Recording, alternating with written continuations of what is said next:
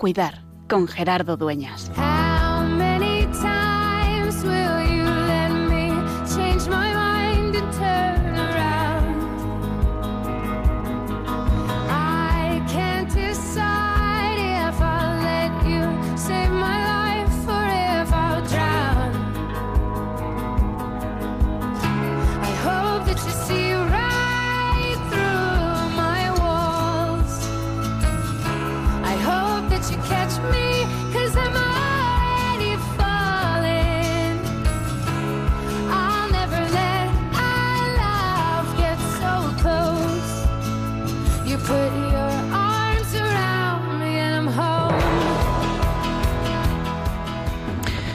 Ya el meridiano de la cuaresma, en este camino que se conduce, que nos conduce hacia la Pascua. Y queremos también que en medio de nuestro día a día entre el camino de la cuaresma. La cuaresma es un tiempo que no tiene muy buena prensa, porque es poco atractivo, porque supone pararse, porque supone desprenderse de cosas, porque decimos que los tres pilares es el ayuno, la limosna y la oración.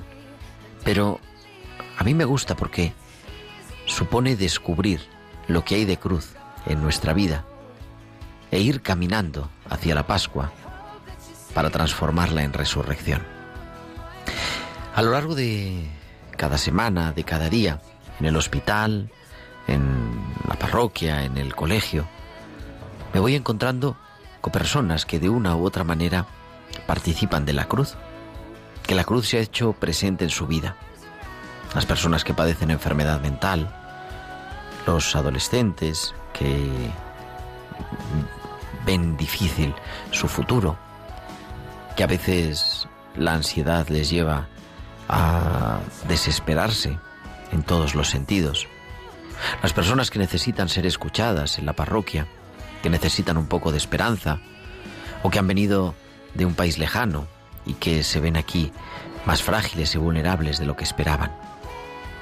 Y es en la cotidianidad de lo sencillo, es en el día a día donde se va haciendo presente la cruz. Pero la cuaresma es descubrir que la cruz no tiene la última palabra y que si soy capaz de mirar con los ojos de Dios, en la cruz veo lugar de salvación. Por eso somos invitados a asumir nuestras cruces, a asumir el sufrimiento y a darle sentido en la clave de la esperanza cristiana. De una esperanza que no es que todo va a salir según los planes previstos, que no es que toda enfermedad se va a curar, que no es que todo sufrimiento va a terminar, ni siquiera que toda guerra va a acabar. Pero es ponernos en las manos del Padre, con la intercesión de María, como hacíamos el pasado viernes en comunión con el Papa, para que Él dé sentido y caigamos en la cuenta que aunque lo parezca, nunca nos abandona.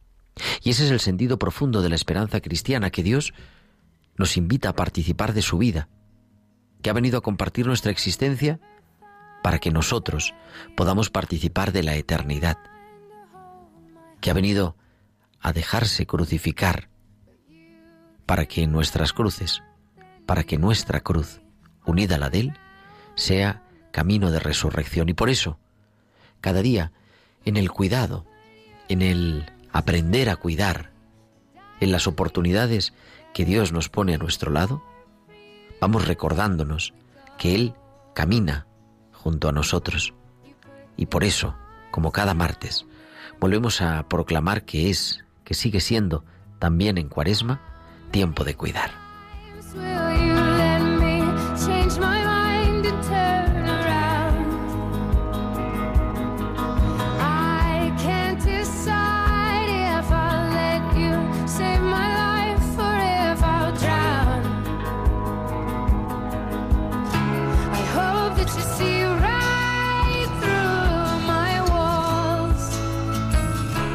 Pues muy buenas noches, queridos amigos de Radio María. Son las 8 y 5, las 7 y 5 en Canarias y comenzamos en directo desde los estudios centrales de Radio María en Madrid una nueva edición de Tiempo de Cuidar, el programa ya número 176 que, de Tiempo de Cuidar que cada martes de 8 a 9 de la noche, de 7 a 8 en Canarias, te acompaña en Radio María.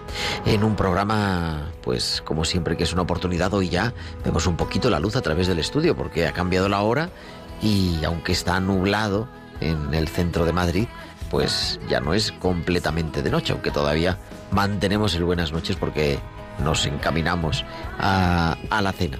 Y con un equipo estupendo que está a los mandos del control, está nuestro querido Javier Pérez. Javi, muy buenas noches. Buenas noches, Gerardo. Y también detrás de todo esto, organizando y haciendo que esto sea posible, Tibisay López en la producción y Bárbara Omar en la producción musical. ¿Y de qué vamos a hablar en este martes 29 de marzo del año 2022? Pues vamos a hablar de historias de cuidado. Hay un libro que se llama Aprendiendo a Cuidar y nos habla del Parkinson y estas cosas que tiene la providencia. Pues ahora vamos a escuchar alguna historia de personas que nos quieren compartir cómo la enfermedad y el sufrimiento del Parkinson se ha, se ha, convertido en oportunidad de cuidado y hablan incluso del regalo de la enfermedad. Pues vamos a escucharlo, a vivirlo y a compartir. Y al final de nuestro programa también hablaremos de, pues de una de los casos, de tantos casos, de los miles de casos que hay por toda la geografía española, de familias acogiendo a personas que proceden de Ucrania con todo el drama que tienen. Nos lo van a contar también aquí en Tiempo de Cuidar y como siempre, las pinceladas bíblicas, los hospitales con alma y mucho más. Y queremos que nos escuches, pero también que nos envíes tus comentarios, como ha hecho Horacio, como ha hecho Jorge, como ha hecho Elisa a través de nuestro correo electrónico tiempo de cuidar arroba tiempo de cuidar arroba radiomaria.es o a través de las redes sociales. En Facebook somos Radio María España y en Twitter arroba Radio María España. Y también durante la emisión del programa nos puedes mandar tus mensajes al WhatsApp del estudio al 668 594 383 al 668-594-383. Pues son las 8 y 8, las 7 y 8 en Canarias. Vamos a viajar hasta Bilbao porque ahí como cada semana nos espera Baltisa con sus hospitales con alma.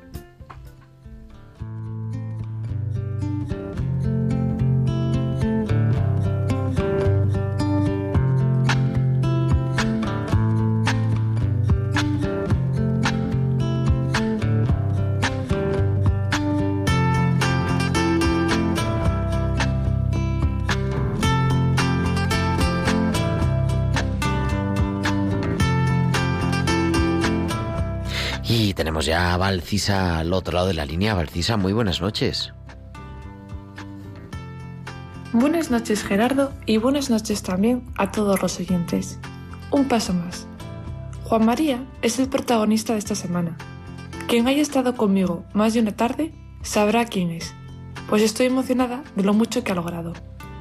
Juan María es un hombre de 67 años que lleva desde el verano pasado rodeado de médicos. Todo empezó en una mala caída y sin encontrar un culpable claro, acabó teniendo una infección en la columna vertebral y meses más tarde también en el corazón. Yo lo he conocido cuando su cupo de médicos por un año había sido superado. Tanto fue así que el primer día no me dirigió la palabra. Tumbado en la cama, solo quería seguir ensimismado en lo que escuchaba por los auriculares. Dadas las circunstancias, el panorama que teníamos era feo o conseguíamos trasladarle a un hospital para que se rehabilitase, cosa que iba a tardar mucho tiempo por tema logístico, o encontrábamos la manera que forzar que se pusiera de pie. Pero llevaba meses sin caminar y solo lo podría hacer ayudado del corsé, instrumento que testaba. Al día siguiente, algo mágico ocurrió. Cuando fui a verle, no es que quisiera escucharme más, pero sí que encontré que decirle, para ofrecerle una esperanza que regenerase la ilusión para una vida nueva.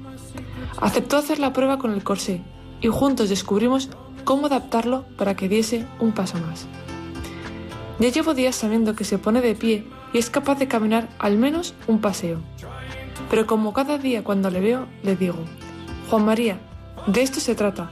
Cada día un paso más. Y solo así serás capaz de volver a casa. Hasta la semana que viene. Pues hasta la semana que viene, Valcis, aquí te esperamos, como siempre, en tiempo de cuidar.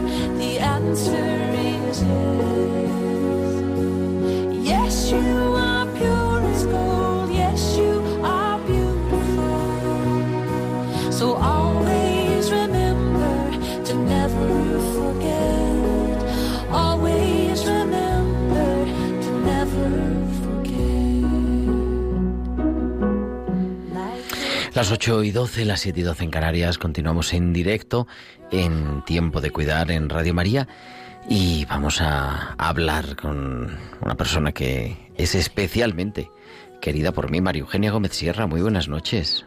Buenas noches, Gerardo, ¿cómo estás? María Eugenia es cruzada de Santa María, eh, doctora en un montón de cosas, casi en todo lo que se puede ser doctor y profesora de la Universidad Complutense y, en fin, muchas más cosas que, bueno, dinos algo también si quieres presentarte más, pero el No, muy currículum. bien, muy bien. Pero no nos viene a hablar de didáctica ni de su último libro que lo tengo aquí entre las manos, Un paseo por la capilla Sixtina entre pinturas, una propuesta didáctica para, eh, en fin, acercarnos ¿no? a- al arte, sino del Parkinson y, y de una experiencia cercana, larga, dura, pero que decía yo al principio, que tú defines como un regalo. Pues sí, realmente como un regalo de Dios para mí y para mi familia. ha sido una experiencia preciosa. A ver, cuéntanos, ¿cómo, cómo es esto? Pues eh, 18 años antes de que mi madre partiera al cielo, pues nos visitó lo que yo llamo siempre el visitante que vino para quedarse en mi casa, que es don Parkinson, la enfermedad del Parkinson. Y mi madre pues empezó a tener algunos despistes y bueno, ella que había sido realmente una mujer muy ágil, que parecía una ardilla, y iba de acá para allá a todos los sitios, pues empezó a enlentecerse y a tener dificultades pues de movimiento, de despistes y, y bueno, a agotarnos un poquito la paciencia al Claro. principio porque no sabíamos cómo era eso. Y, y bueno, Ella era una mujer pues, joven, vamos, relativamente, claro. Sí, sí, era una mujer joven cuando esto empezó, tenía 70 años. Y bueno, una persona muy ágil, muy útil, eh, lo que tú consideras siempre como una persona que, que bueno, que, que no va a acabar nunca y que empieza pues un proceso muy lento de degeneración y que va pues enlenteciendo su vida y apartándola de, de las cosas pues más sencillas. Lo primero de lo que la apartó pues fue de la capacidad de expresar las emociones. Y Mi madre pues dejó de sonreír, dejó de manifestar cualquier tipo de pues de impresión, de alegría y se, sus ojos se fueron entristeciendo y se quedó con una mirada pues perdida. En la que pues toda la expresión de lo que habías vivido pues el cariño de una madre pues pues se quedó reducido a algo velado sin ninguna expresión como perdido. Y, y bueno pues pues lo más impresionante o de lo más impresionante eh, para nosotros fue esa incapacidad de, de transmitir los sentimientos. Mm, era incapaz de alegrarse con las alegrías y de entristecerse con las cosas duras que nos tocó vivir, que nos tocaron unas cuantas. Esa fue la primera, la primera experiencia. Claro, imagino que el, como tú dices, cuando nos visitó Don Parkinson, el diagnóstico te, te deja, te desestabiliza completamente la vida de ella, pero también de, de los hijos, de toda la familia.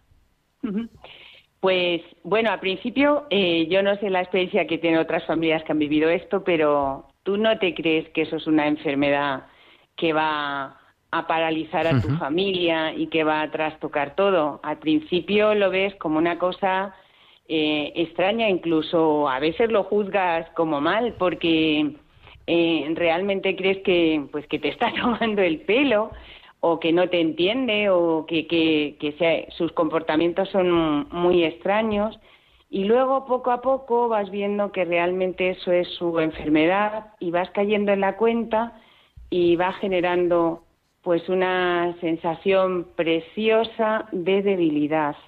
Yo cuando digo preciosa, mucha gente pues se sorprende porque realmente eh, pues la debilidad que no estamos acostumbrados a ella porque tenemos prisa, porque queremos correr, porque queremos ser importantes, se palpa en una persona con, con Parkinson. No solo porque deja de caminar o porque deja de poder hacer las funciones más, más básicas, sino porque esa debilidad le llega a quedarse pues en un sitio parada, rígida, sin ninguna intención hacia ninguna cosa.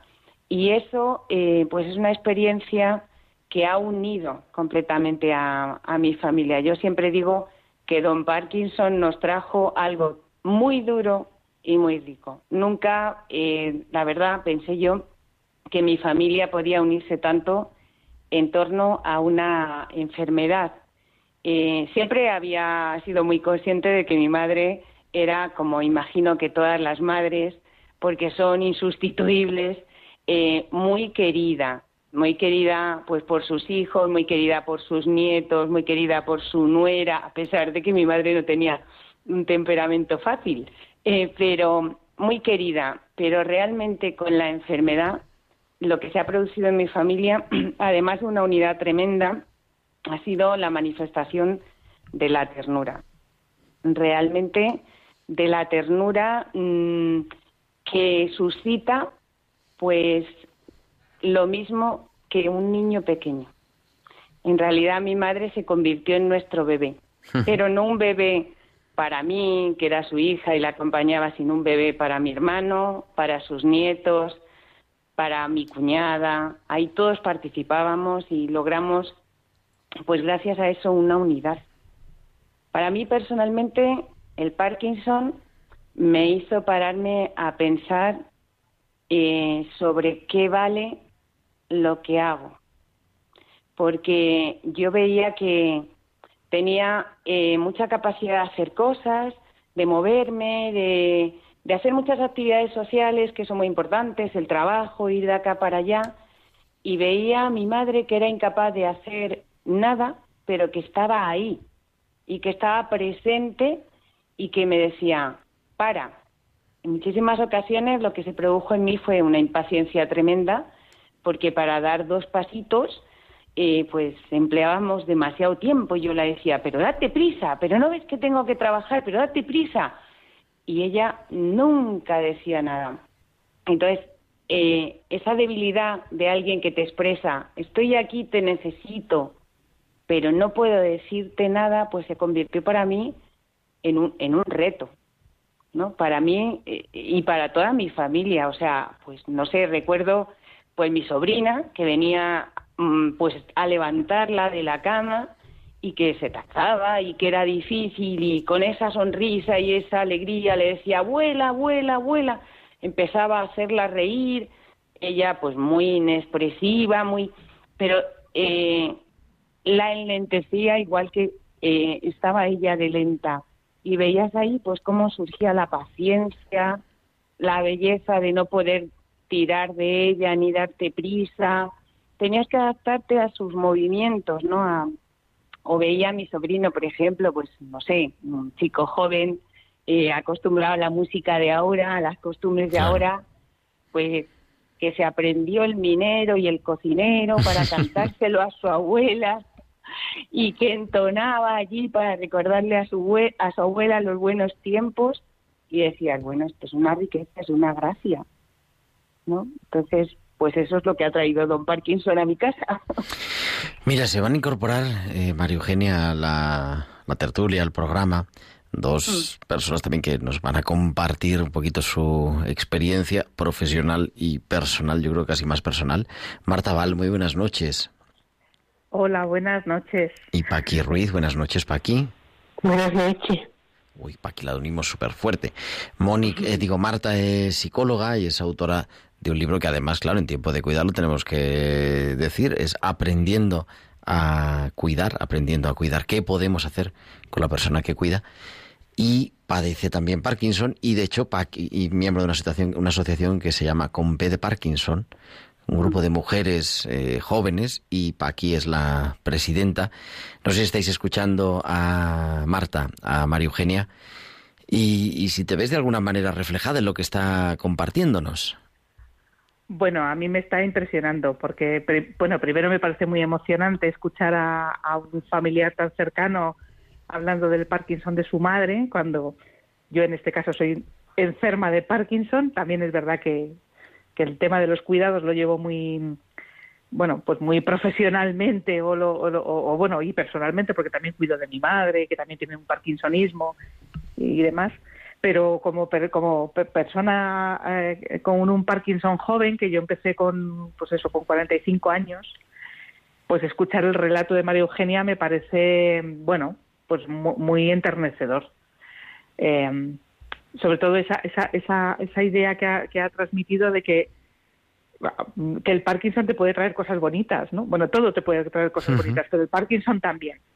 Y nos trae cosas bonitas porque conocemos gente maravillosa, porque conocemos otras formas de entender las, las cosas. Y bueno, y yo creo que ahí Paqui mm, os puede contar un poco eh, también esta andadura de mujeres con Parkinson eh, joven, que, que, que bueno, yo creo que es es una, es una idea bonita, ¿no? ¿Cómo se vive, Paqui, eso cuando te dicen, esta es tu enfermedad?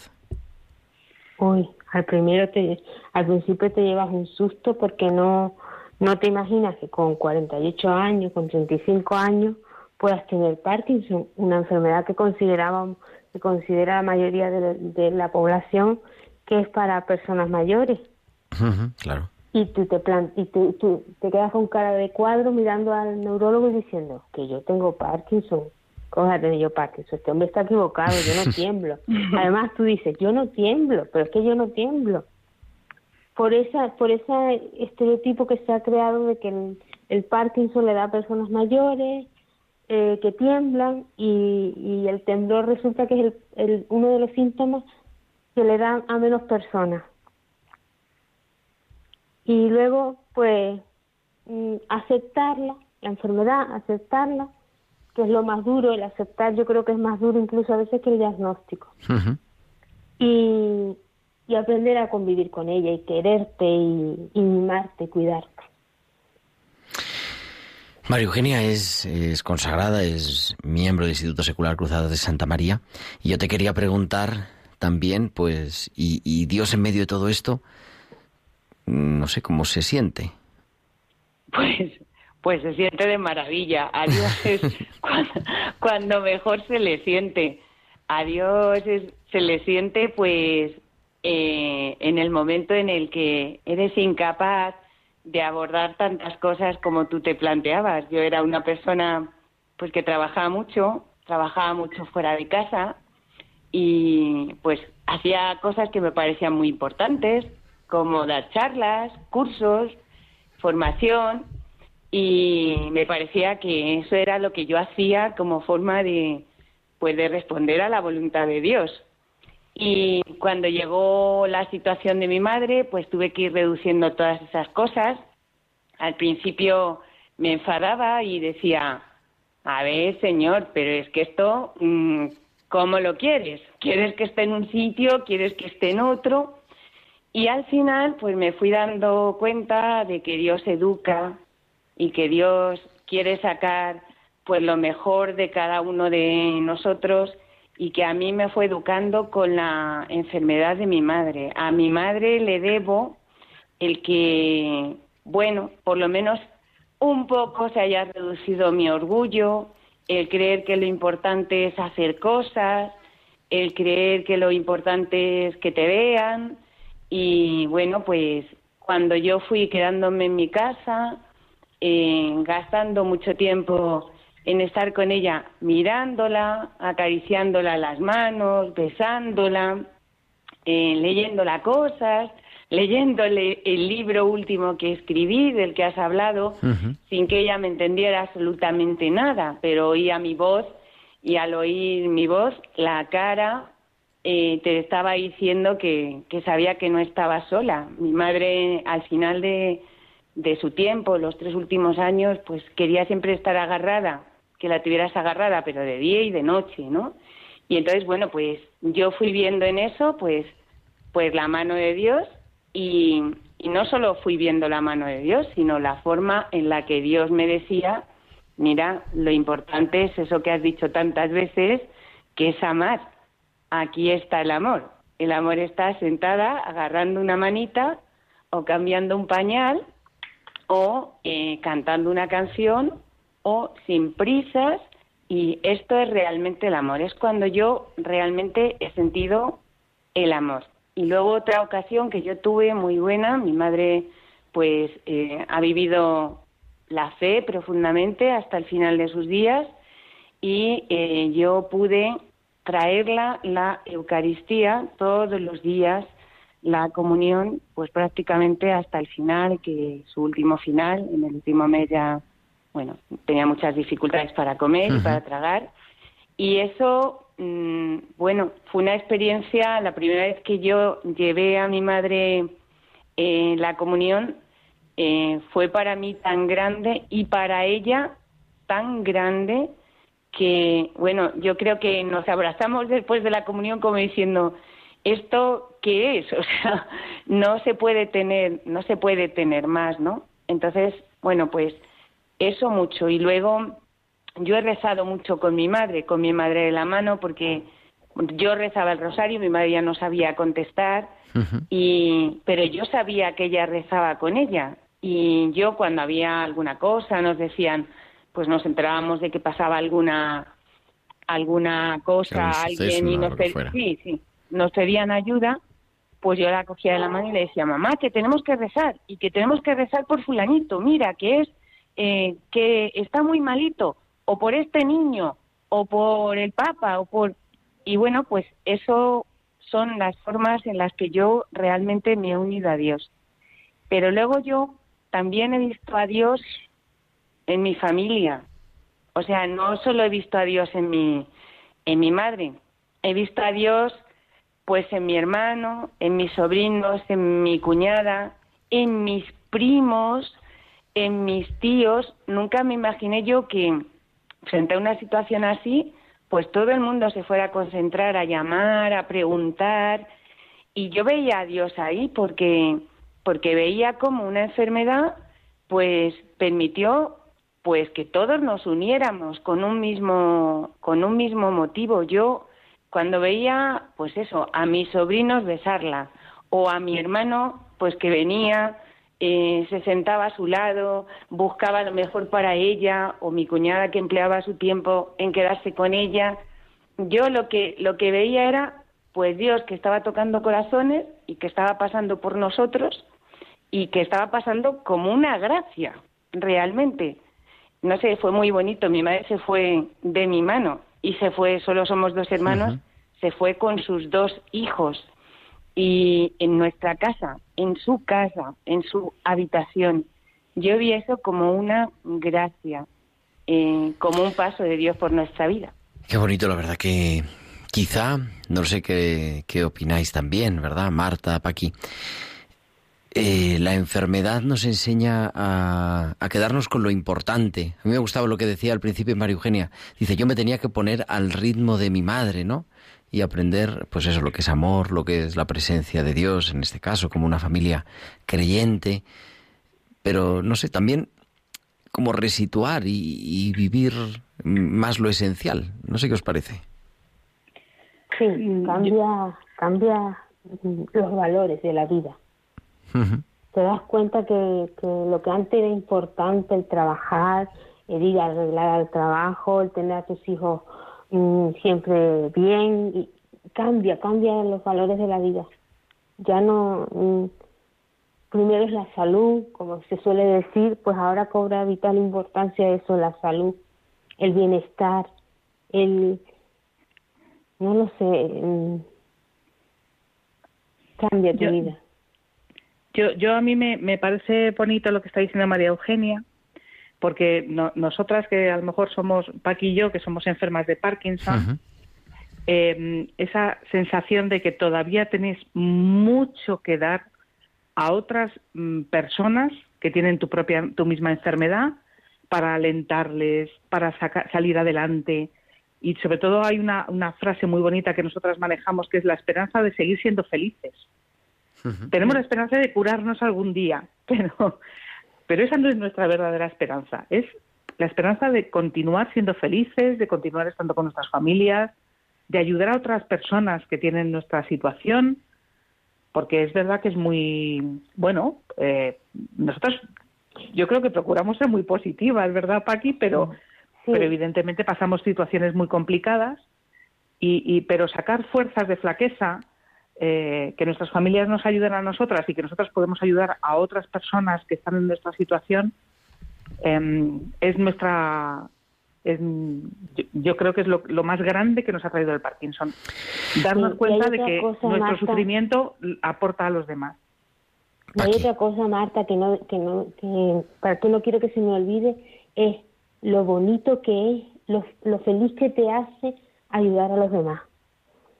Te aporta en tu vida mm, tanta felicidad que, que yo a veces le digo a Marta, Marta, tenemos un ángel de la guarda porque el hacer el bien, el hacer, no, se ríe, pero es que el hacer el bien a los demás es como si te devolviera más bien. Claro. Pero no en el bien económico ni nada de eso, sino es como una plenitud en, el, en tu alma. Qué bonito. Un gozo, un gozo. Oye, nos quedamos sin tiempo, nos quedan dos minutos, pero yo quería preguntar, Paqui, imagínate, hoy, alguien que nos está escuchando, esta mañana, ayer, la semana pasada, le han diagnosticado Parkinson, ¿qué le dirías? Que no se preocupe, que el Parkinson le deja vivir, que es duro, pero te deja vivir y te deja ser feliz. Y María Eugenia, y si lo que se le han diagnosticado es a tu madre, vamos, a, a mi madre, a mi padre, a un ser querido, ¿tú qué les dirías? pues yo le diría que aproveche esa gracia que ha recibido para estar junto a él, pasar su tiempo y gastar su tiempo con él, que le pueda servir y que pueda dar lo máximo que, que, tiene él, su tiempo, sus ganas, su energía y suplir lo que él en ese momento no pueda poner. Pez Parkinson, os invito a entrar en la web, así, p de parkinson.com, mm. p de parkinson.com, y yo le emplazo a Marta, porque no hemos hablado nada de aprendiendo a cuidar, y es que tenemos que hablar de aprendiendo a cuidar. Te invito, lo dejamos para pasado la Semana Santa, ¿te parece? Volvemos a hablar. Cuando, cuando queráis. Esta, esta charla ha sido tan bonita que, que cuando queráis, yo encantada de, de hablar con vosotros. Paqui Ruiz, presidente de, presidenta de la Asociación Compe de Parkinson, Marta Val, psicóloga clínica, ambas enfermas de Parkinson, y María Eugenia Gómez Sierra, cruzada de Santa María y cuidadora de su madre durante 18 años con Parkinson. Muchísimas gracias a las tres. Muy buenas noches. Buenas noches, muchísimas gracias. Muchas gracias. Gracias, gracias. Adiós, buenas noches. Adiós, adiós.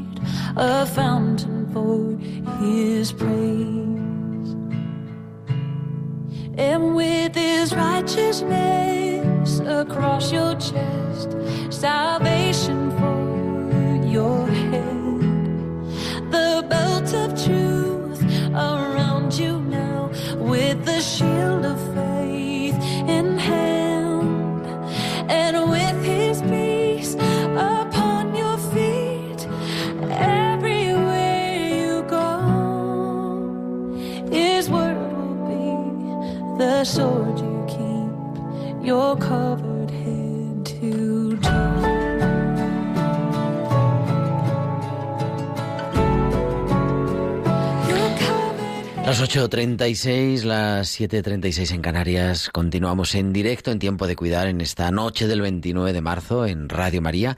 Y la semana pasada, como recuerdas, pues estuvimos hablando de, la guerra, de la guerra que sigue, que ha cumplido ya más de un mes, de la guerra que tenemos metida en Europa, en Ucrania.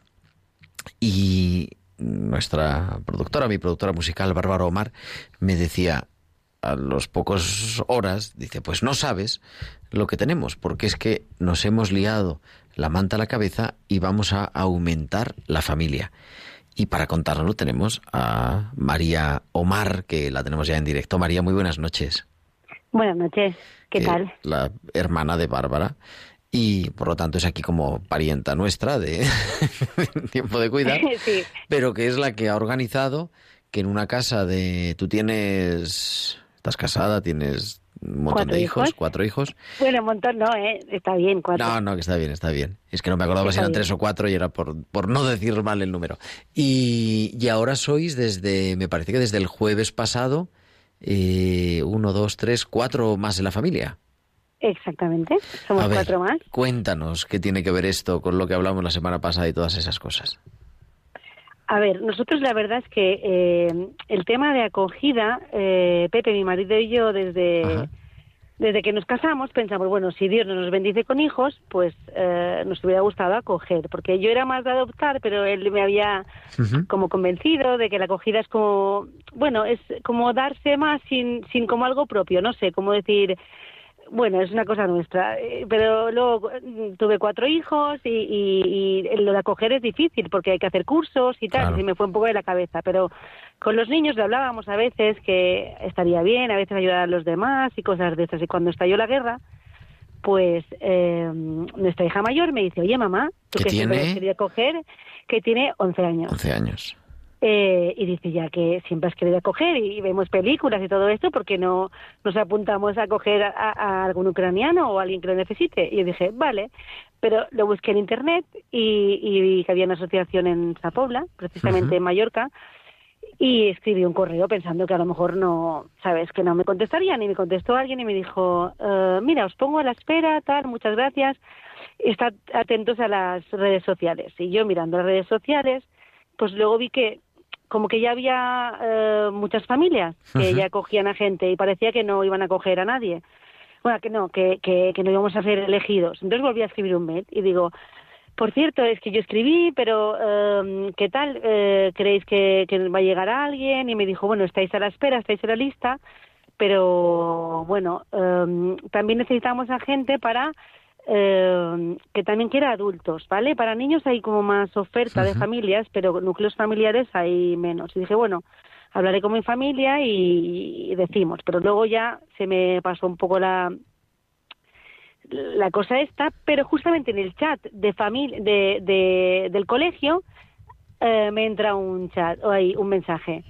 Mira, necesitamos eh, familias que quieran coger y había como tres packs, en plan una madre con tres niños, un eh, dos pequeños, eh, eh, una madre y una abuela y, y luego una madre con un niño. Entonces yo escribí a, mis a mi familia en plan, oye, que estaríais dispuestos a ¿Cómo alguna veis, de no? este pack. Sí, y, y todo el mundo estaba trabajando, nadie me contestaba y yo digo, bueno, pues ya está. Eh, elijo, y elegí, decido. Y entonces me pusieron en contacto con otra chica que se llama Aina. Y Aina, eh, lo que pasa es que esta chica trabaja en Hotel Beds y me contó que ellos estaban haciendo, eh, había unos convoys que iban a venir hacia Mallorca y ellos estaban ayudando en la acomodación de los refugiados, ¿sabes? De, de toda la gente esta que, que venía hacia, hacia España. Y, me dijo, mira, eh, si tú eliges pues eh, la- la- el pack que elijas, pues yo te pondré en contacto con la organizadora, que al final resulta que era la misma ONG a la que yo había escrito y estaba en espera. O sea, al final eh, la asociación Pareis es la que luego eh, un poco asignaba cada uno, pero eh, Hotel Beach estaba echando un cable porque hay un poco un descontrol. Y entonces así, el miércoles por la tarde dije que sí y el jueves de madrugada venía cuatro personas a casa y así fue. Y entonces tenéis en vuestra casa conviviendo como si fueran de la familia, eh, que es una madre, ¿no? Como, cuéntanos. Una, es, es una madre, ¿vale? De 35 años, una abuela de 58 y dos niños. ¿Vale? Al principio no hemos tenido mucho tiempo de reacción, ¿sabes? En plan, día y medio. Eh, les dejamos el cuarto de los niños, que hay dos literas, eh, y nosotros hemos ido redistribuyendo. Por ejemplo, Asunta se ha ido a dormir con mi hermana, con tía Barbarita, la productora musical, y el resto de niños han preferido que nos quedemos abajo, porque arriba, en casa de mis padres y mis hermanos, tenemos bastante más sitio, pero ah, en nuestra casa es bastante más, más chiquitina, pero nuestros hijos preferían estar un poco más conviviendo con ellos, conocerlos y luego ya veremos, porque según el tiempo, como no sabemos hasta cuándo se quedan, pues mira, ya veremos, nos iremos reubicando. Entonces, eh, al principio es esto, estaban como asustados, un poco más serios. El niño pequeño para mí sí que ha venido un poquito más despistado. Eso te iba a decir, ¿no? ¿Cómo, Sí. O sea, ¿cómo vienen? Eh, el niño mayor de 8 años enseguida se pone a jugar con los míos. Es una cosa muy especial los niños. No hablan nada de repente- español, claro. Nada español. Y yo les digo, ¿pero cómo habláis con, con Daniel? Y me dice, ah, en ucraniano o en inglés o no hablamos, pero es igual. Ellos juegan. Eh, el de 8 años enseguida y el de 4 todo el rato con la madre, con la mano como en la, en la, en la cabeza, encima vino con un virus, un poco reactivo, esto que le mira si no te mira la cara, no quiere... Eh, y la madre, primero, una seria como es normal, pero enseguida nosotros como somos bastante abiertos, pues enseguida ella se como relajó, porque vio que nosotros tampoco, ¿sabes? No, no nos acercábamos. De hecho, yo les, le- les dije de ir a la policía y al principio me decían, ¿pero policía por qué? Yo decía, porque así luego podemos sacar los papeles y, y me han dicho que si no tenemos el papel de la policía, luego Claro. no podemos ir al colegio, no podemos... Yo tuve que hacer un curso acelerado con Aina, la de Hotel Beds, porque yo no tenía ni idea de nada de todo esto. Claro. O sea, digo, ¿ahora qué hago cuando me lo den? ¿Qué, ¿sabes qué hago con, los- con- con la gente? Y es esto, es ir a la policía, luego la policía nos tiene que llamar y, y ya entonces pues podremos ir a, a, a la seguridad social y un poco todo esto. Yo de todas maneras lo que más me impactó es la llegada de la gente. Llora, yo me puse a llorar sin conocer a nadie, pero yo pensé, madre mía, esta gente lo que ha pasado. Y la segunda cosa que me impactó, aunque no lo creáis, es que tienen un gato y yo no me esperaba el gato. Y digo, ¿qué hacemos con el gato? O sea, los cuatro ucranianos lo tenía como asimilado, pero un gato me pareció un poco... Y nada, el gato, mi hermana me ha dicho que tiene la cartilla correcta, todo perfecto. A Barbarita hoy le ha comprado un collar y es muy educado. O sea que el gato ya Está adaptado. Oye, ellos han venido, pero claro, se ha quedado allí el padre, ¿no? O sea, está allí, está en Ucrania, la familia, digo, en una Sí. situación... El, el padre está en la, en la guerra. Lo, yo a veces lo he conocido por conferencia y va vestido así de, mm, de militar.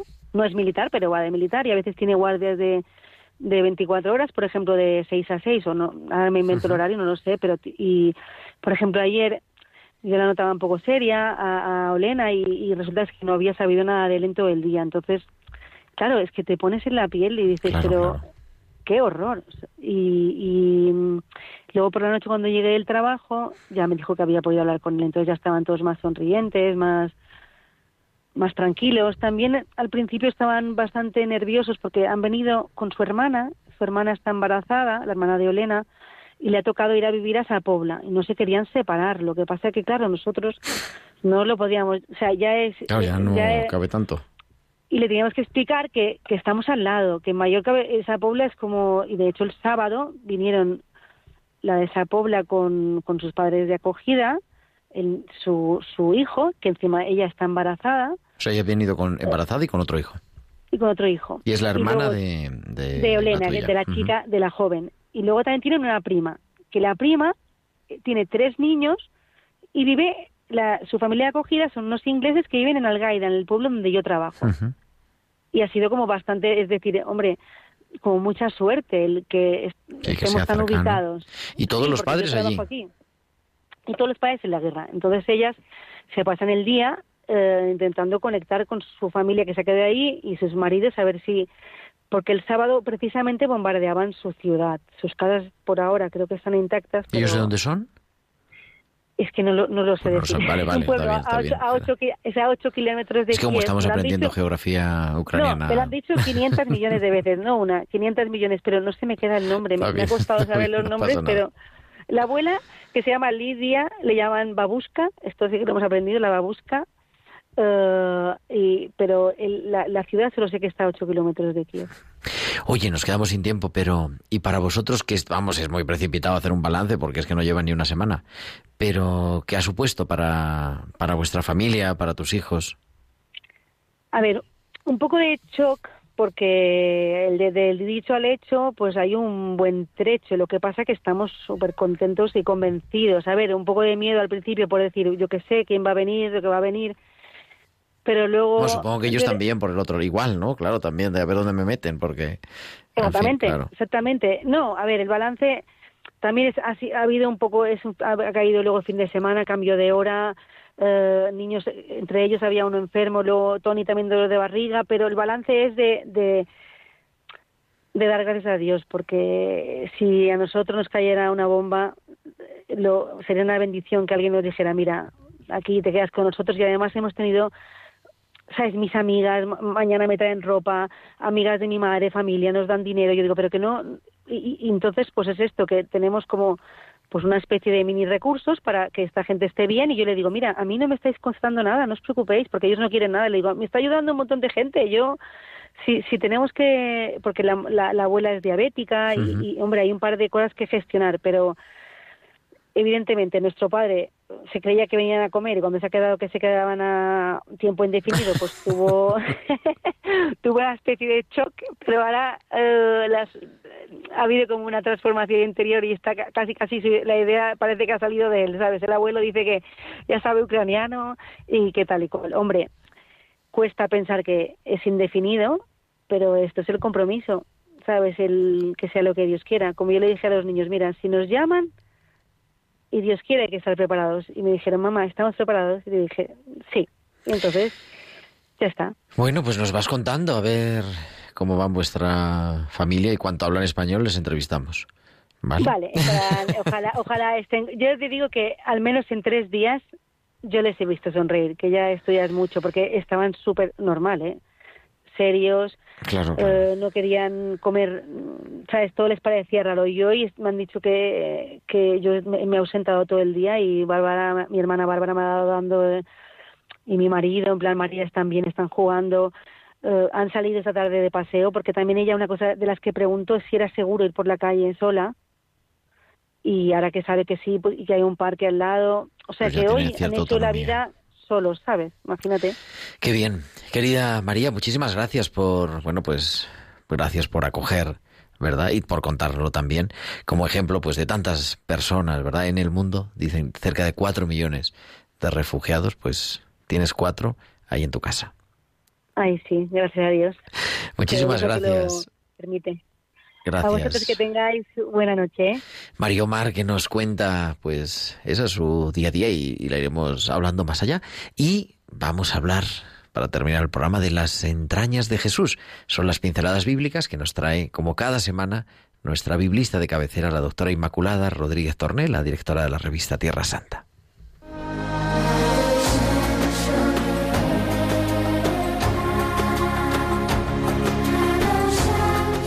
Pues muy buenas tardes, Ima.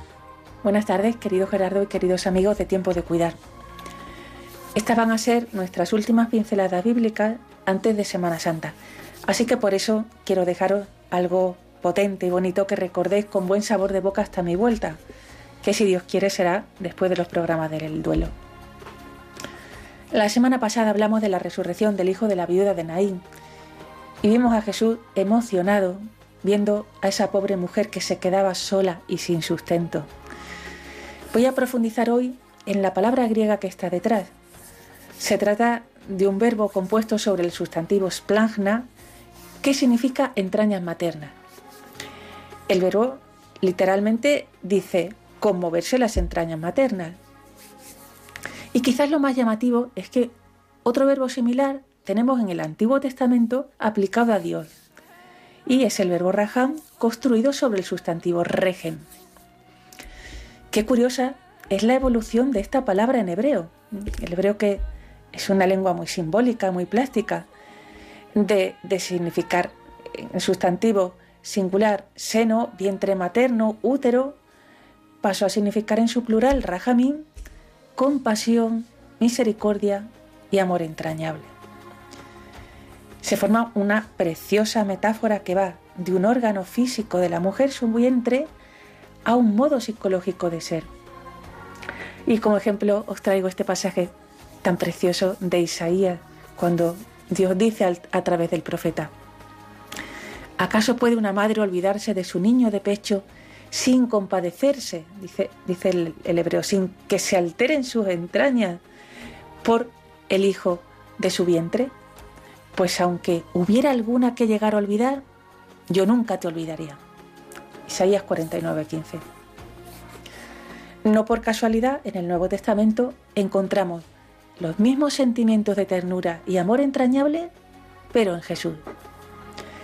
Y tenemos ese verbo casi impronunciable que ya he nombrado al principio, que es un calco semántico del rajam hebreo, es el verbo splangnizemai, que literalmente es estar conmovido en las entrañas, estar emocionado. Es también un verbo cuyo origen está en el sustantivo entraña. Bien, ese verbo aparece en la parábola del hijo pródigo.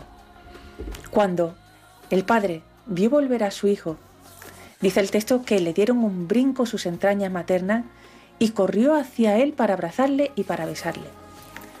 Dice Lucas 15:20, estando él todavía lejos, le vio su padre, y conmovido corrió, se echó a su cuello y le besó efusivamente. Ya ves que las traducciones se quedan un poco cortas. Ya el Papa Juan Pablo II y después sus sucesores han hablado en distintas ocasiones de que nuestro Dios es Padre y Madre. Y Jesús, el Hijo de Dios, actúa como su Padre. Por eso numerosos milagros van precedidos de estas entrañas maternas de Jesús que se vuelcan hacia el enfermo, el pecador, los niños, las viudas, los pobres.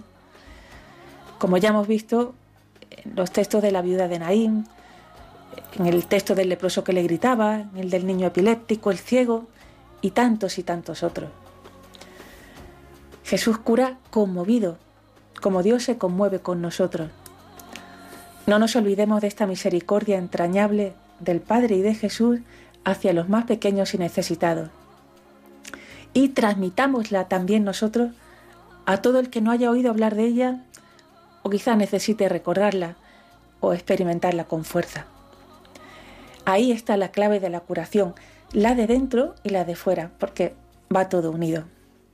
Embajadores de la misericordia entrañable. Ojalá nos llamaran así. Pues hasta el mes de mayo, amigos. Pues muchas gracias, Ima. Nos vemos después de Semana Santa y nos escuchamos, mejor dicho, aquí con las pinceladas bíblicas en tiempo de cuidar.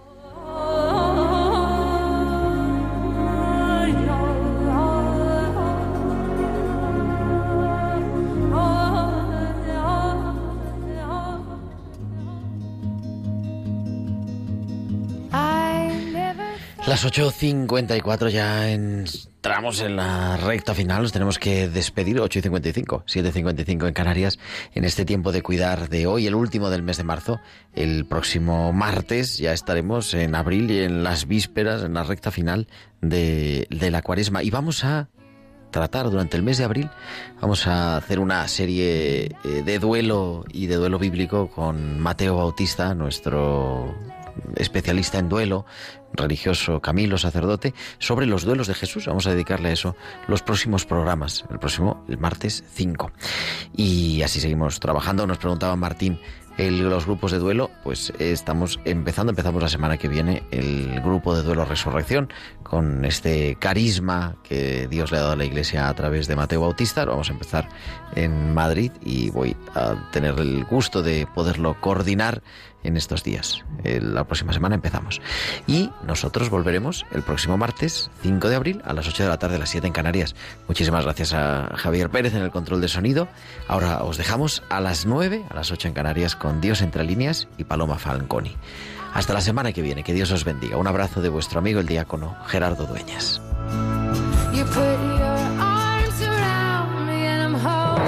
Han escuchado Tiempo de Cuidar con Gerardo Dueñas.